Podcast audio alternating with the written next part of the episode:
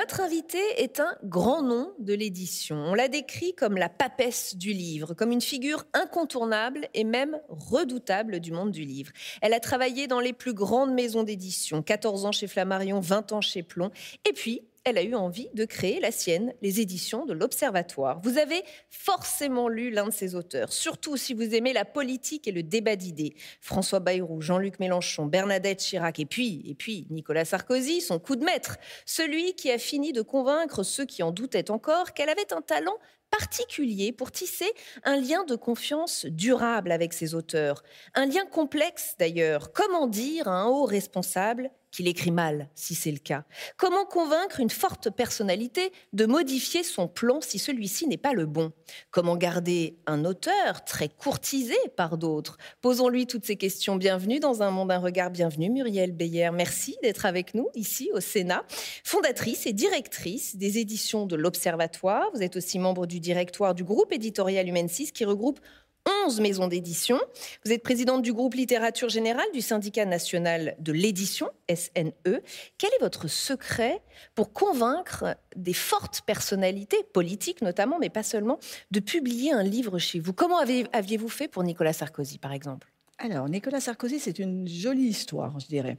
C'est que quand. Euh, je connaissais Nicolas Sarkozy quand il était maire de Neuilly, et puis euh, je lui avais déjà demandé de faire un livre. Il n'avait pas donné suite.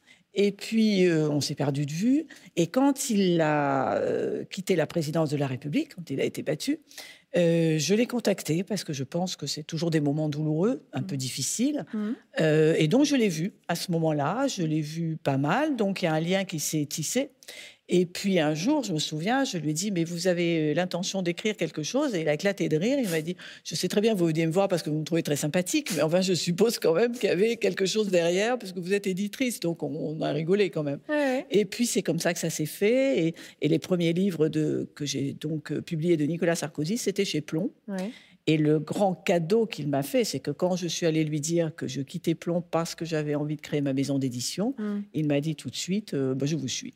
Je reviens quand même un petit peu en arrière. Vous dites que vous vous êtes intéressé à lui dès le moment où il est maire de Neuilly. Pourquoi Oui, parce que, alors, c'était euh, Jean-Pierre Elkabach à l'époque qui m'avait dit écoute, c'est une personnalité très intéressante, ah. assez atypique. C'était vraiment Jean-Pierre Elkabach qui m'avait expliqué tout ça. D'accord. Et j'étais d'ailleurs allée voir euh, Nicolas Sarkozy à la mairie de Neuilly avec Jean-Pierre Elkabach. Et euh, voilà, j'avais essayé de le convaincre. J'étais peut-être un peu moins professionnelle à l'époque, quand même. Bon, donc j'avais peut-être un peu tâtonné. Et puis, puis ça s'était pas fait. Et voilà. Et alors, des personnalités comme Nicolas Sarkozy, c'est possible de leur dire que le livre euh, n'est pas bien écrit, que le plan ne va pas, ce que je disais en introduction, c'est possible de dire ces choses-là à ah, Nicolas Sarkozy ou à d'autres. Hein. Ah, c'est très possible. Il se trouve que Nicolas Sarkozy, euh, il a euh, un plan dans la tête.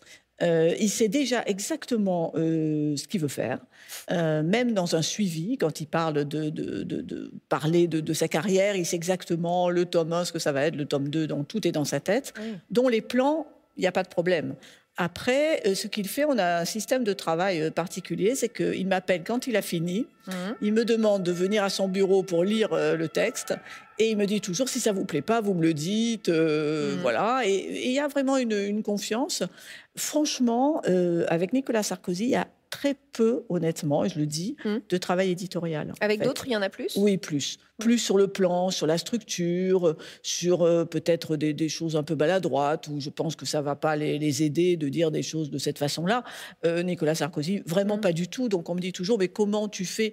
Mais en fait, c'est pas si difficile. Et je pense que hmm. plus les personnalités sont importantes, sont haut placées, je dirais, plus c'est facile. Vous pourriez nous dire qui, euh, parmi les hommes et les femmes politiques que vous publié à la plus belle plume Je dirais que, alors, dans ce que je publie, je pense que c'est François Bayrou.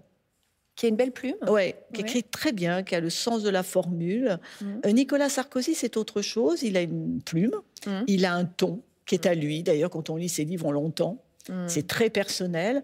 Euh, Bayrou a un côté euh, assez littéraire avec beaucoup de références littéraires, de références historiques. Euh, mm-hmm. Voilà, c'est assez différent. Et les personnalités sont différentes et les écritures sont différentes. Est-ce qu'il y en a qui n'écrivent pas qui, et qui, à qui vous confiez, vous oui. en collaboration des auteurs, j'imagine, avec des hommes et des femmes politiques. Alors, et vous avez le droit de le dire? Bien sûr, et moi je suis à fond pour qu'on le dise. Je dis toujours à un homme ou une femme politique, ou un essayiste, hein, quel qu'il soit, ou une personnalité dont c'est pas le métier, je leur dis toujours c'est totalement idiot de prétendre que vous avez écrit vous-même. Parce que d'abord, vous allez euh, être sujet à enquête. C'est pas une bonne idée. Mmh. Et tout se sait. Et tout se sait. Il faut, il faut mmh. pas se dire qu'on ne le saura pas. Euh, donc, il vaut mieux dire avec. Et je, je, dis toujours, dites que vous avez écrit avec telle personne. Et cette personne est citée sur la mmh. page de garde ou voir sur la couverture. Mmh. Euh, voilà. Mmh. Je crois qu'il ne faut pas le cacher, ça. Aujourd'hui, ça se vend plus très bien, le livre politique, si? Ça Pas très bien. Pas très bien. Vous savez, ça s'est jamais énormément vendu. En fait, moi, on me dit, euh, voilà, la papesse des livres politiques. Et en fait, j'en publie pas beaucoup, figurez-vous. En fait, c'est ça qui m'amuse beaucoup, c'est que Nicolas Sarkozy est très visible. Bon, j'ai publié François Bayrou, j'ai publié les Mémoires de Jacques Delors, donc tout ça est très visible. Mais les livres politiques qui se vendent, ce sont des très fortes personnalités, en fait, ou des, des hommes et des, ou des femmes qui ont fait vraiment beaucoup de choses. Il et elle le font d'ailleurs pour exister médiatiquement, parce que ça fait sérieux d'écrire un livre? C'est très français, ça, et je crois que c'est positif, en fait, parce que ça veut dire que le livre a une vraie place. Et les hommes et les femmes politiques qui écrivent des livres, souvent, ça s'inscrit quand même, il faut être lucide, dans, une communication personnelle, dans un cadre, quand ils ont quelque chose à dire, quand ils veulent exister, c'est pas condamnable du tout, parce qu'ils ont bien intégré que le livre donne une surface médiatique que ne donne pas juste une tribune ou un article dans un journal. C'est mmh. un journal et c'est tout. Et c'est plus durable. Et c'est voilà. Et le livre reste. Et ensuite, il a une médiatisation beaucoup plus forte parce que mmh. vous passez dans plusieurs médias en mmh. fait quand vous publiez un livre. J'ai un document à vous proposer, Muriel Beyer. C'est une archive qui a été euh, délivrée par nos partenaires les Archives nationales, nos partenaires sur cette émission. Ne vous inquiétez pas, je vais vous décrire aussi pour le public qui nous écoute euh, de quoi il s'agit. C'est un tableau euh, qui liste les différents prix littéraires, dont le euh, Goncourt, entre 1900 et 1950. Mmh. Et on y trouve justement des hommes politiques ou futurs hommes politiques. Je pense notamment à André Malraux, distingué le 7 décembre 1933 pour la condition humaine, ou un peu moins connu, Maurice Druon, prix Goncourt 1948, lui aussi ministre de la Culture de Pompidou mmh. en 49. les, les hommes politiques sont rarement des plumes distinguées par les prix tout de même. C'est très rare, mais je crois que dans le cas d'André Malraux, en tout cas, hmm. je pense qu'il il restera dans l'histoire plus comme un écrivain que comme un homme politique, bien que avec effectivement le ministre de la Culture, du général de Gaulle. Mais c'était plutôt un écrivain qui était rentré en politique, à mon avis, beaucoup mmh. plus. Mmh. Euh, pour Maurice Druon, c'est différent. Je crois que il a été, euh, il est devenu célèbre parce que au fond, ses, textes ont été adaptés aussi euh, en série, au cinéma, à la télévision, etc. Donc, vous voyez, ce sont des personnalités particulières. Mais il n'y a pas tellement d'autres cas. Hein, non, en fait. C'est une pression pour vous ces prix littéraires en tant que, oui. en tant qu'éditeur? Je dirais pas. Parce que quand j'ai créé l'Observatoire, euh, je sais très bien que c'est une maison qui euh, s'équilibre sur deux jambes, hmm. la non-fiction et la fiction. Actuellement, on est plus de trois quarts non-fiction et la littérature, évidemment, commence à, percer. Alors en littérature, c'est beaucoup plus long quand vous créez une maison, parce que les auteurs confirmés, ils sont euh, plus attentistes. Ils se disent, on va, on va attendre, euh, voir comment cette maison marche, euh, etc. Alors que les essayistes et les, et les auteurs de documents, eux, ils sont très... Euh, ils sont plus, peut-être, ils prennent plus de risques. Parce que mhm. d'abord, ils ont souvent d'autres métiers. Ils ne, sont, ils ne, font pas que ça. Mhm. Et puis, c'est très différent parce que c'est souvent sur l'idée, alors que la littérature, c'est de la création. Donc, c'est mhm. très différent. Vous voulez dire qu'il y a des auteurs qui choisissent leur maison d'édition aussi en fonction du fait qu'elles reçoivent ou non des prix littéraires Exactement, en fonction de leur ancienneté, en fonction de leur image, euh, et probablement aussi en fonction des, prix mhm. littéraires. Est-ce qu'il y a une concurrence entre les maisons d'édition, euh, mais quelque chose de stimulant, je veux dire, euh, par rapport à ces prix justement? Est-ce que ça crée une non, ça crée pas une scène? Non, ça crée plutôt des j'allais dire, euh, des petites jalousies, des petites mesquineries. C'est pas très stimulant, je dirais. En fait, chacun y va de ses réseaux, de, de la conviction qu'il peut avoir auprès des mmh. jurés de prix. Et c'est un vrai métier. J'ai quelqu'un qui, qui ne fait que ça. Euh, parce que c'est toute l'année, en fait. C'est toute l'année d'informer les jurés de prix euh, de ce qu'on va mmh. publier, de ce qu'on publie, notre image, qui on est, etc. De les faire, leur faire mmh. lire des textes. Vous voyez, c'est une relation. Euh, si, vous voulez, si vous contactez des jurés de prix trois mois avant la sortie du livre, on peut oublier. Hein. Mmh. Il y a un phénomène nouveau, enfin relativement nouveau, qui peut-être vous inquiète ou pas, c'est le phénomène de l'auto-édition. Ces auteurs qui décident de eux-mêmes éditer leurs livres et de ne plus dépendre d'un éditeur. Pourquoi? Comment en fait, vous ils dépendent, ça? en fait, ils dépendent toujours d'un éditeur. Hmm. C'est un peu particulier l'auto-édition. Alors, vous avez deux types d'auto-édition. Vous avez l'auto-édition qui qui a démarré sur le net, euh, avec des gens qui publiaient, euh, voilà, un peu en feuilleton ou même des romans qui, qui mettaient euh, donc sur le sur le Mhm. net. Et là, effectivement, ils avaient de- des gens en direct, etc. Et là, c'est effectivement une auto-édition très light, très Mhm. légère, puisque ça ne passe pas au papier, en papier, ça Mhm. ne passe pas dans la diffusion normale, etc. Et probablement parce qu'ils avaient essuyé des refus de la Voilà, part des ils avaient souvent eu des refus et bon bah finalement ils se mettaient sur finalement internet, ils se débrouillaient et ils trouvaient ils trouvaient un public comme ça et souvent ils étaient repérés après selon le public Mhm. qu'ils avaient par des éditeurs. Bon, ça c'est la première Mhm. étape de l'auto-édition. Après vous avez ah, ce que j'appelle un peu crûment la fausse auto-édition, Ouais. c'est-à-dire vous avez des auteurs très connus qui prétendent s'auto-éditer, mais en fin de compte euh, ils sont toujours euh, vraiment collés à une- un groupe d'édition Mhm. pour la diffusion et la distribution. Mhm. Quand vous prenez le cas d'auteurs connus, que ce soit Éric Zemmour euh, ou, euh, ou Joël Dicker, Mhm. des auteurs comme ça, certes, ils s'auto-éditent, entre guillemets, mais ils sont, ils sont diffusés par euh, Interforum. Mais vous pensez que la démarche vient d'un certain mépris pour le métier d'éditeur? Pas du tout, une, question- c'est une question de droit. C'est-à-dire que quand vous, auto- vous êtes auto-édité, vous avez des droits plus hauts que quand vous êtes dans un, un circuit traditionnel. On ne peut pas imaginer qu'un auteur euh, écrit son livre et hop, ça passe en, fabrication. Ça n'existe pas. Ce que Mmh, je dis bien souvent quand on me pose la question, quel est votre métier? Je dis, je ne suis pas coursier. C'est-à-dire, je ne prends pas le texte et je l'amène Mmh. pas à la fabrication. Mhm. Donc, on croit que l'auto-édition, c'est ça. Mais en fait, c'est pas ça. Il faut toujours un correcteur, il faut toujours un maquettiste, il faut toujours la commande du papier, il faut tou- toujours gérer Quelqu'un qui aide à la promotion et nous, voilà, le bien. exactement. bien il y a tous les services de promotion, il y a les services marketing, il y a tout ça. Donc ça, euh, soit vous le faites vous-même, il faut bien payer des gens pour le faire, soit euh, c'est un accord avec la, distribution. Est-ce que vous avez vos limites, vous? Est-ce qu'il y a des auteurs euh, ou des autrices que vous ne publierez Oui. jamais? Vous le savez déjà? Oui. J'ai mes limites, elles sont totalement subjectives, je les assume. Ouais. C'est-à-dire que je ne publie pas euh, des extrêmes qui me dérangent. C'est-à-dire quand... euh, alors, je pense, je suis à fond pour le débat d'idées, la maison d'édition que, que j'ai créée le prouve. Mm. J'ai des gens de droite, j'ai des gens de gauche, euh, ça, c'est pas le sujet. Mm. À condition qu'on reste dans un cadre républicain, Mhm. euh, qu'on reste dans un cadre que je, je trouve moralement acceptable. Et je Mhm. l'assume. Je Mhm. l'assume. Vous avez des noms comme Ni l'extrême gauche, ni l'extrême ni droite. l'extrême gauche ni l'extrême droite. Voilà. On vous surnomme la plus parisienne des Marseillaises, parce que vous êtes Marseillaise. Je suis Marseillaise, Et vous n'étiez pas partie pour être éditrice. Pas vous du êtes tout. diplômée en lettres classiques. Et c'est votre rencontre avec un académicien qui va tout changer, Mhm. Jean Dutour, que vous rencontrez à la foire de Marseille. Absolument. Et vous partagez une passion commune, Stendhal, romancier du 19e siècle. À la lueur de celle que vous êtes devenue, de celle que vous êtes aujourd'hui, quel conseil donneriez-vous à la jeune femme qui démarrait, la jeune femme que vous étiez? Que lui diriez-vous avant qu'elle ne se lance dans la vie? C'est une vraie question parce que quand on me demande comment on fait pour entrer dans l'édition, en fait, j'ai pas beaucoup de réponses. Si je prends mon parcours à moi, ça a été une succession de hasards et de hasards bien heureux. Alors je dis que ce qui fait peut-être la différence, c'est que je dis j'ai peut-être pas un talent particulier, c'est pas de la fausse modestie, mais il y a une- un talent que j'ai moi, c'est de saisir ma chance Mm. et de jamais la laisser passer Mm. et de sentir là je laisserai pas passer. Voilà. Mm. Ça, je crois que j'ai ce nez-là, en l'occurrence.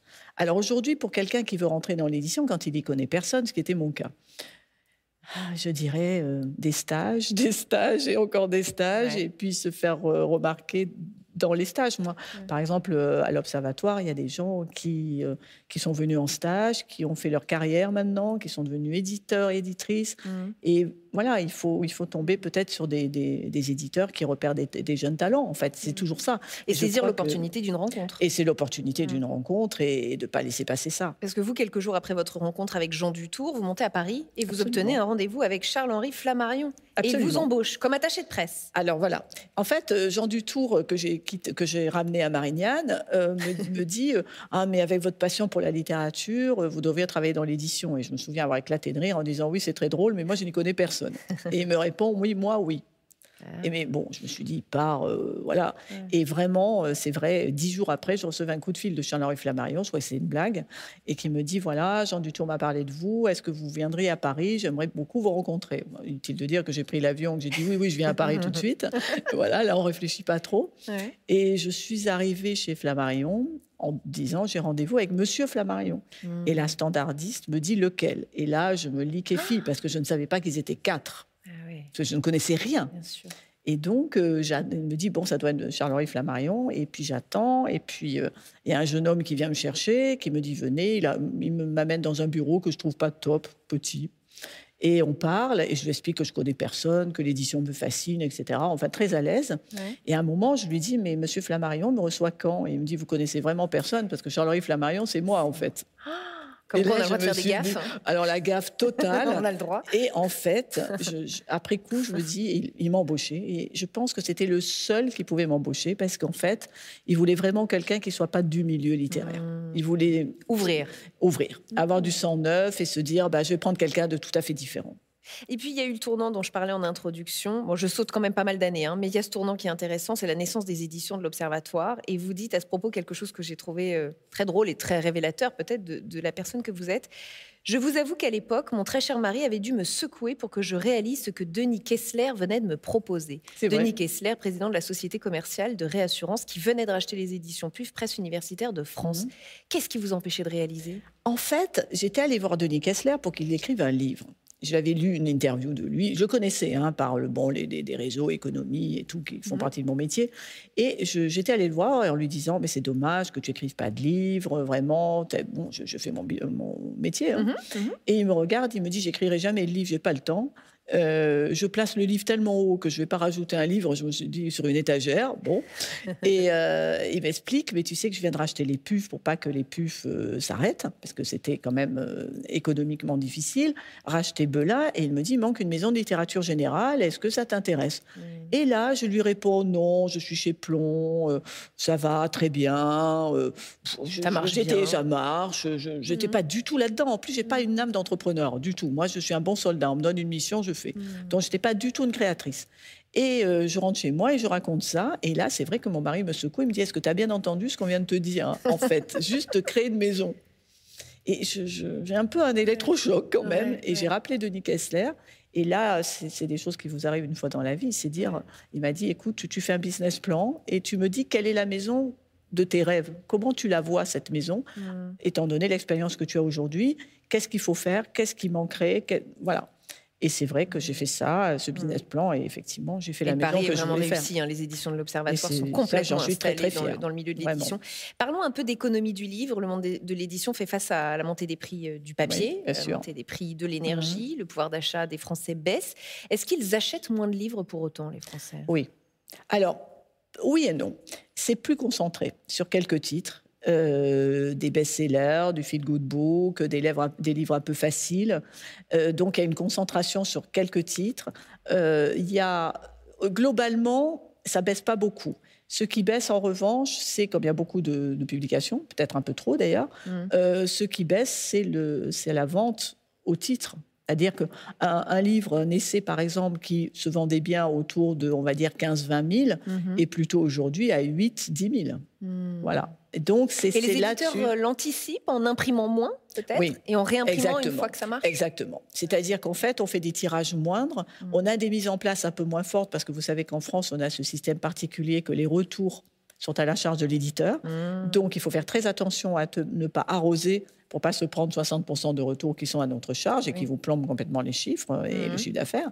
Et donc, Quitte à euh, créer une rupture de stock, mais qui peut créer absolument. le manque. Mais créer, le manque, ça c'est Sarkozy qui adore ça. Nicolas Sarkozy dit mais quand euh, on est en rupture, c'est formidable. Euh, ça veut dire que ça se vend beaucoup.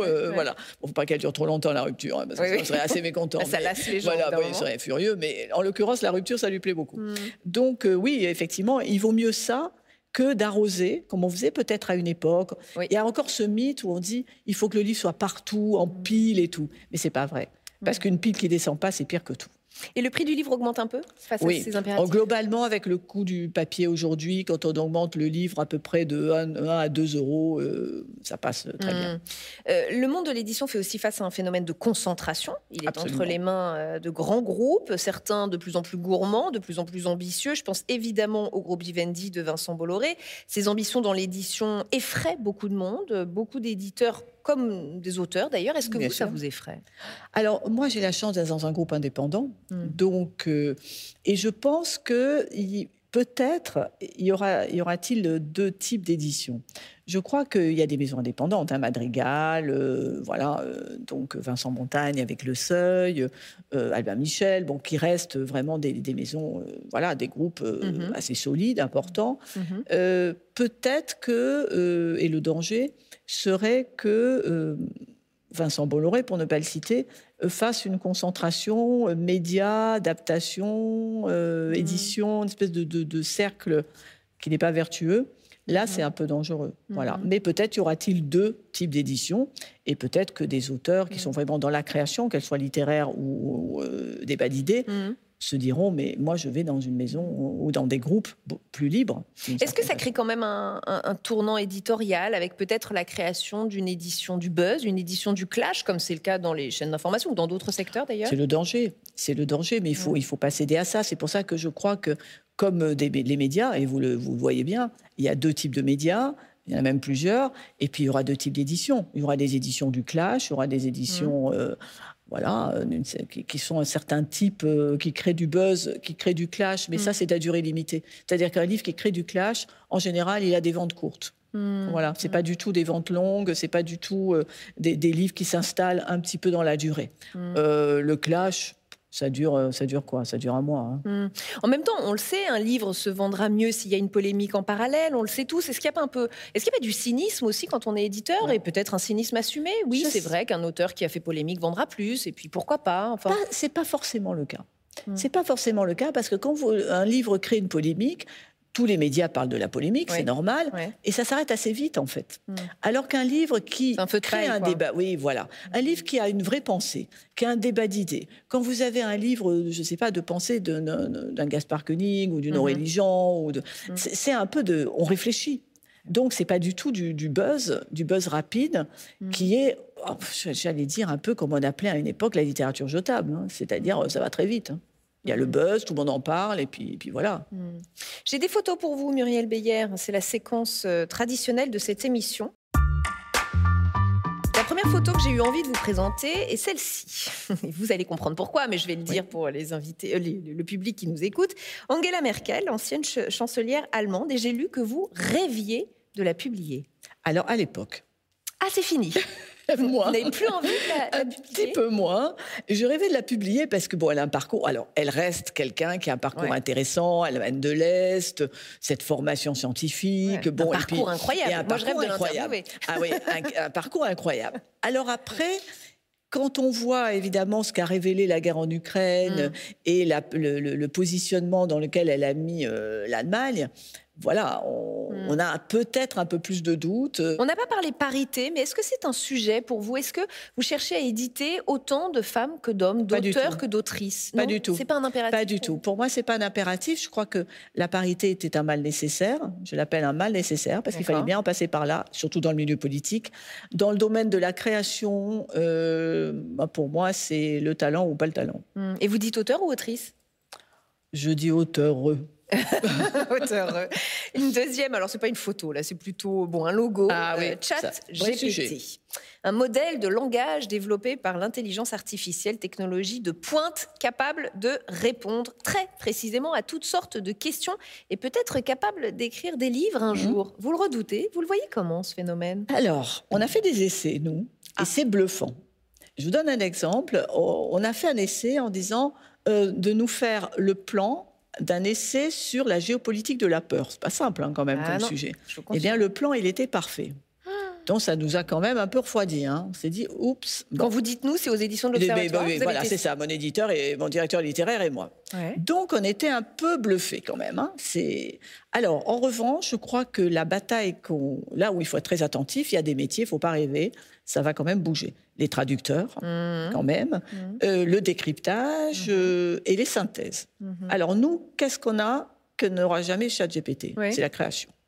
C'est-à-dire, euh, ChatGPT, il n'écrira pas un roman de, d'Abel Quentin, je vais citer les miens hein, quand même. Donc, il n'écrira pas, pas plus qu'un essai de Gaspard Koenig. Mm. Donc, c'est à la fois l'originalité, la pensée et la création. Et par exemple, sur un secteur, nous, on se pose beaucoup de questions, c'est que sais-je? Eh bien, c'est la valeur certifiée notre manière de, nous, de, lutter contre ça, c'est la valeur certifiée. C'est-à-dire que là, vous avez l'auteur, le spécialiste, la source. voilà, et exactement. Mmh. Donc ChatGPT, euh, enfin le livre encore de beaux jours. Le livre, oui, bien sûr. Vous n'êtes pas euh, effrayé.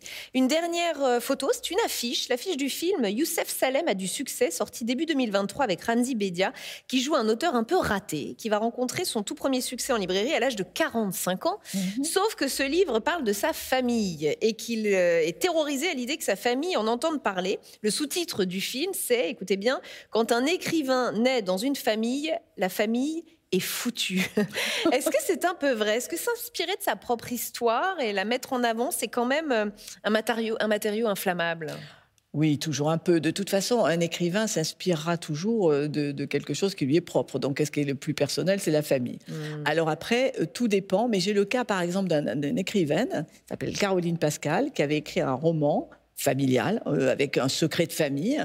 Et elle, elle a écrit ce livre en, vraiment, euh, mais et sa famille l'a appelé en lui disant, on ne te verra plus jamais. Comment as-tu pu écrire ça? Sauf que ce qui était fascinant, c'est qu'elle elle sentait, elle enfant, ce secret. Hmm. Elle l'a mis sur le papier, mais personne ne lui avait dit en fait. Hmm. Et donc, elle a révélé quelque chose qu'elle ressentait en elle, etc. Donc, c'était assez fascinant, cette histoire. Hmm.